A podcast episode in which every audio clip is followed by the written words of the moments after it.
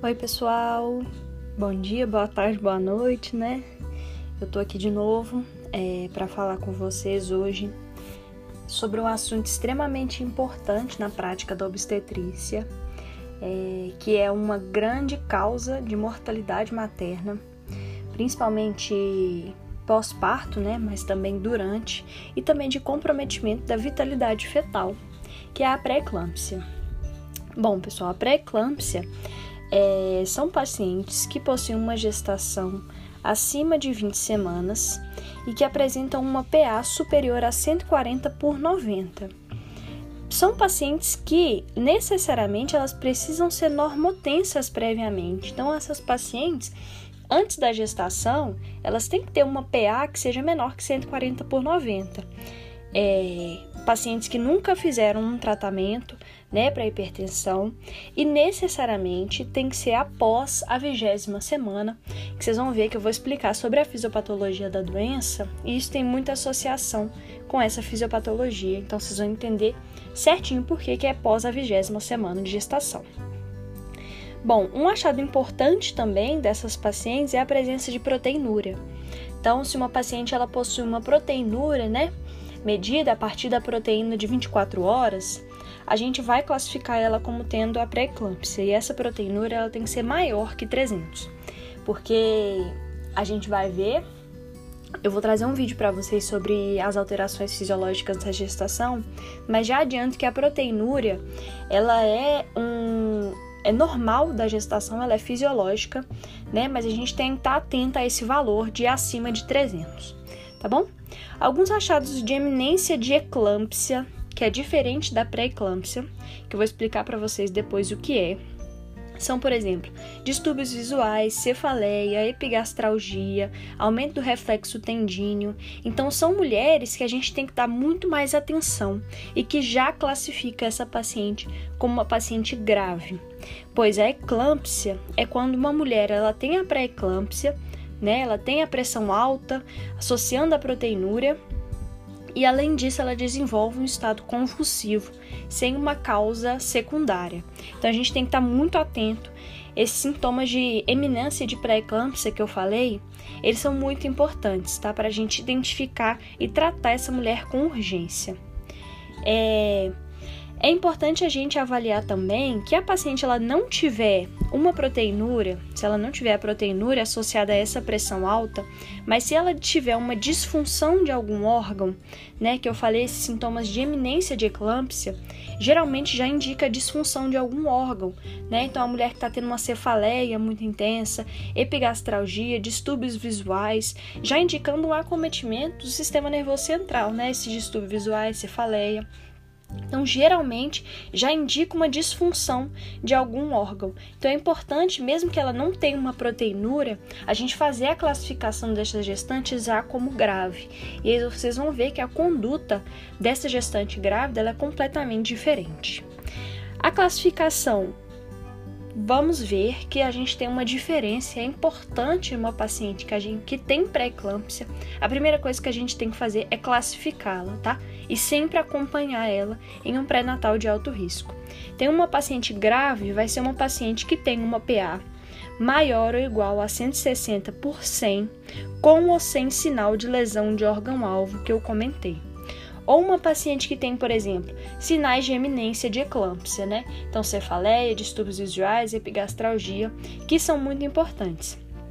Além disso, nas pacientes que têm hemólise, comprometimento hepático, elevação das enzimas hepáticas, trombocitopenia, são pacientes que possuem a tão conhecida e famosa síndrome HELP, né? Mesmo se a paciente ela não tiver uma PA aumentada, são sinais muito importantes e já caracterizam essa paciente como grave.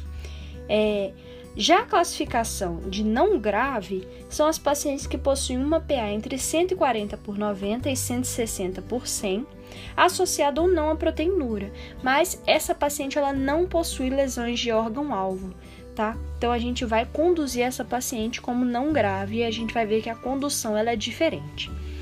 Então por que que acontece a pré-eclâmpsia, né? Então a pré-eclâmpsia ela ocorre porque quando a mulher ela tem uma gestação é, as artérias espiraladas uterinas, elas precisam alterar a sua conformação. Então, elas deixam de ser espiraladas para isso fazer com que a resistência vascular que chega sangue né, nessas artérias, ela seja menor. E assim eu possa ter uma grande quantidade de fluxo sanguíneo chegando naquela artéria. E isso vai provocar uma maior oxigenação para o feto que está crescendo ali, né? Só que a mulher, é quando ela tem a pré-eclâmpsia, essas chamadas ondas é, que alteram essas artérias uterinas, elas não acontecem ou elas acontecem de forma inapropriada, o que faz com que essa mulher não consiga oxigenar aquele feto de maneira interessante, né? E aí isso desenvolva nela uma hipertensão. O que, que, eu falei das 20 semanas, né? Que necessariamente essa paciente ela tem que ter mais de 20 semanas para a gente classificar ela como pré-eclâmpsia. Por quê? Essas ondas, né, que alteram as artérias espiraladas do útero, elas só vão terminar de acontecer a partir da vigésima semana. Então não tem como a gente falar que a mulher ela tem pré-eclâmpsia antes das 20 semanas de gestação. Porque essas ondas ainda não acabaram de acontecer.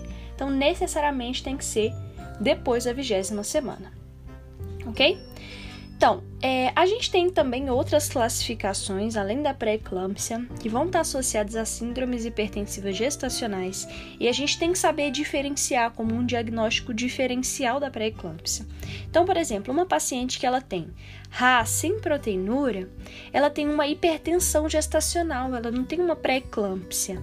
E geralmente essa hipertensão gestacional ela melhora pós-parto ou então ela pode durar um pouquinho, até mais ou menos 12 semanas após o parto, mas ela melhora. Essa paciente ela não precisa ser tratada com um antihipertensivo. A gente tem também as hipertensas crônicas que engravidam. Então é uma paciente que ela já chega para você na primeira consulta, né, de pré-natal, tendo hipertensão. Então, geralmente, isso é percebido antes da vigésima semana. E a gente tem que estar atento, né? A, o grande que aí está o antes da vigésima semana. Porque se ela vem antes da vigésima semana, aquelas ondas ainda não aconteceram completamente, né? Então, não tem como a gente classificá-la como pré-eclâmpsia. Às vezes essa mulher, inclusive, ela tem um diagnóstico de hipertensão na gestação.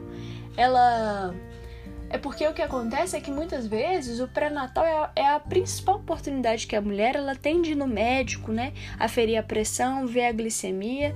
Então é nesse momento que ela diagnostica uma hipertensão que ela já tinha. Então por isso que é muito importante a gente examinar a mulher como um todo e examinar muito bem, né?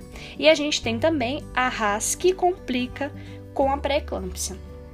Então é uma mulher que ela já tem a hipertensão desde o começo da gestação e aí ela de repente ela começa a ter proteinúria, né, acima de 300, igual eu falei, muito alta, é, e uma hipertensão que sobe muito além do que ela apresentava, né, que é também chamada de RAS sobreposta com a pré-eclâmpsia.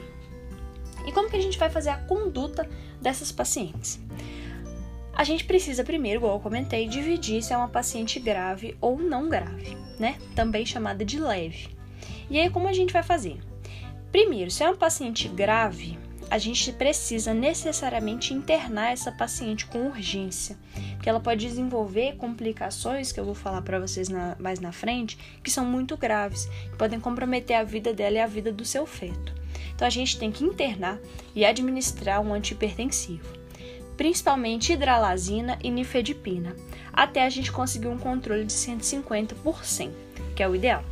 Além disso, a gente vai administrar sulfato de magnésio nessas pacientes, porque a gente tem que prevenir o desenvolvimento de convulsão, né? A evolução da pré-eclâmpsia para eclâmpsia. E a gente vai conseguir isso através da administração de sulfato de magnésio. Esse sulfato de magnésio, a gente tem que mantê-lo após 24 semanas, é, 24, perdão, 24 horas pós-parto. Então a gente precisa manter essa paciente. É, é importante também nessa paciente grave a gente avaliar a vitalidade fetal dela, né, através do Doppler, cardiotocografia, ultrassom a cada 15 dias, para a gente ver se esse feto está respondendo bem ao tratamento que a gente está instituindo nessa paciente que é grave. E também fazer o controle adequado da PA, para que o fluxo sanguíneo para ele seja adequado para ele se manter vivo, né? E aí, com relação ao parto, que é uma discussão muito importante, muitas vezes ela é muito controverso, né? É, o parto a gente vai realizar de imediato nas seguintes situações.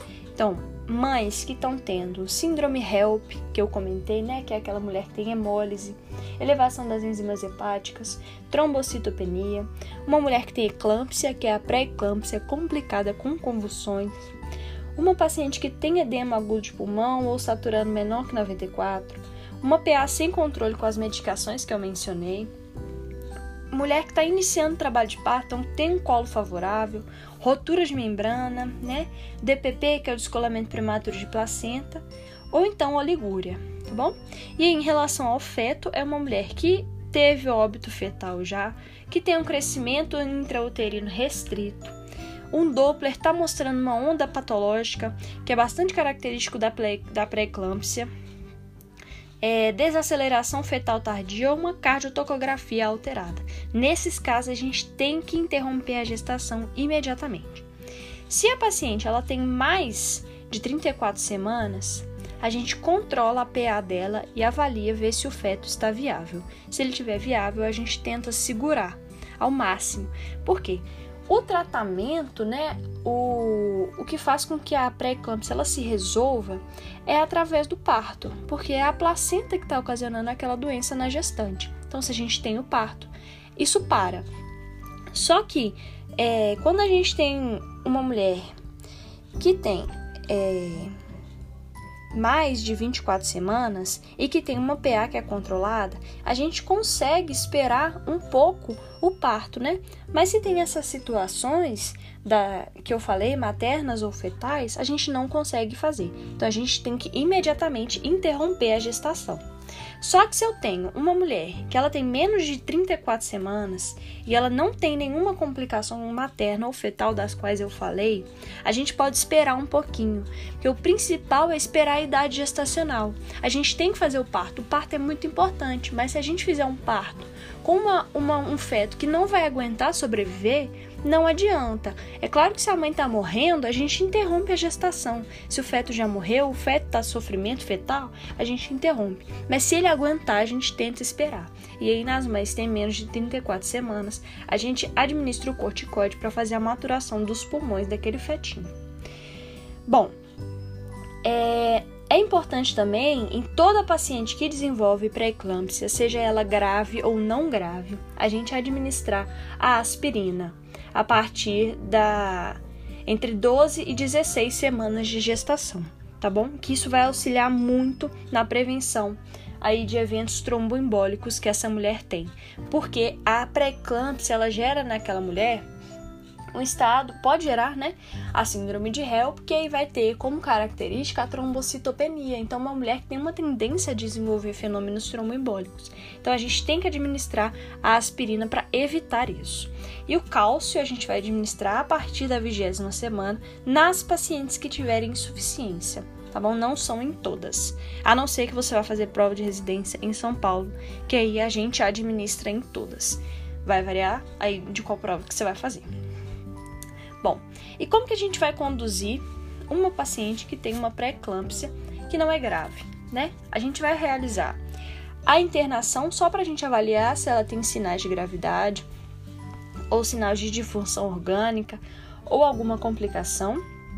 Se não, a gente faz um acompanhamento com ela ambulatorial semanalmente. É importante a gente orientá-la, né, repouso, ela fazer abstinência sexual também, né, por causa do repouso que vai precisar nesse momento e tentar esperar ao máximo o, o feto até o termo para a gente conseguir realizar o parto dele. A administração de antihipertensivos nesse período é muito controversa. Tem lugares que falam que não e tem lugares que falam que sim. Então isso acaba ficando um pouco assim sem saber, né, o que fazer. Mas geralmente não se administra, né, porque não é uma paciente grave. É importante também a gente continuar sempre a fazer a avaliação dessa paciente para ver se ela não está evoluindo para grave. Uma paciente que ela tem um diagnóstico de pré-eclâmpsia não grave, não necessariamente ela é a gestação inteira não grave. A gente tem que continuar evoluindo porque ela pode piorar, assim como uma grave pode evoluir para não grave. Então a gente tem que estar tá atento o tempo inteiro e continuar reavaliando. Eu acho que isso é o mais importante da aula. A necessidade de reavaliação constante dessa paciente. Ela não tem um diagnóstico fixo, né? Nenhum paciente tem um diagnóstico fixo. A gente tem que reavaliar ele constantemente para ver se ele está melhorando ou piorando o seu quadro. Então, realizar hemograma, creatinina, enzimas hepáticas, né? Avaliar a vitalidade do feto, então, cardiotocografia, doppler fluxometria, né? A gente tem que olhar, avaliar o peso da mãe, o peso do feto, que são condutas super importantes. E para finalizar, vou falar um pouquinho sobre as complicações desse feto ou da mãe, né? Então a mãe, por exemplo, ela pode desenvolver hipertensão grave, inclusive hipertensão pós-gestacional, ela pode manter essa pressão alta, TEP, edema pulmonar, ela pode ter um AVC, oligúria, insuficiência renal aguda, CIVD, né, que é a coagulação intravascular disseminada, hemólise, plaquetopenia, igual eu falei, e essa plaquetopenia exatamente por consumo, não necessariamente porque essa paciente ela tem um distúrbio de produção de plaquetas, amaurose, edema de papilas, hemorragias retinianas, então essa paciente ela pode ter distúrbios visuais que são extremamente severos, né? Rotura hepática, isquemia, disfunção, elevação de enzimas né, hepáticas que a gente viu que é um critério de gravidade, é, descolamento prematuro de placenta, Hipoperfusão fetal, então, é um feto que ele pode sofrer muito é, restrição de crescimento, pode sofrer com hipóxia e isso pode inclusive levar esse feto à morte. Bom, é, acredito que foi isso. Eu trouxe aqui os, os pontos mais importantes né, das síndromes hipertensivas e eu espero que vocês tenham gostado. E eu tenho também um resumo dessa matéria. E eu vou disponibilizar para vocês, quem quiser me chamar na DM aí pedindo do Instagram. Lembrando para vocês seguirem lá, arroba da Medicina. E eu espero que vocês tenham aprendido muito. E se quiser o resumo ou então tiver alguma dúvida, pode me mandar lá ou algum feedback. Espero que vocês tenham gostado, mandar se está gostando dos podcasts, se eles estão sendo úteis para vocês, para valorizar o meu trabalho, né? E para eu saber se eu estou atingindo alguma alguém, né? Alguma população, não está sendo em vão isso aqui. É, muito obrigada, então, beijinhos.